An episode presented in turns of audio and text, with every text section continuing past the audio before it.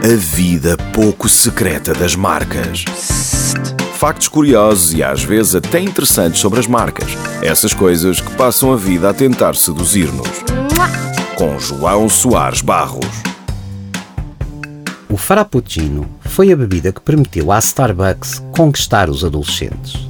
A marca já era um sucesso, mas o café era ainda a bebida dos mais velhos.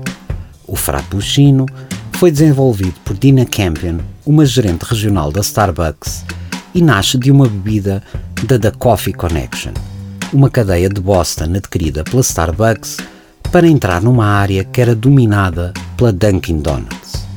O objetivo? Desenvolver uma bebida muito semelhante à da Coffee Connection, mas que não precisasse das enormes máquinas de gelado que as cadeias de lojas usavam e que a Starbucks achava inestéticas. Sendo, no essencial, uma sobremesa num copo com sabor a café, o Frappuccino agarra as pessoas desde novas para se tornarem apreciadoras deste produto. O cérebro por trás deste sucesso, Howard Schultz, percebeu perfeitamente que, sendo uma marca uma relação, quanto mais cedo ela começar, mais forte se pode tornar. A vida pouco secreta das marcas. Na radar.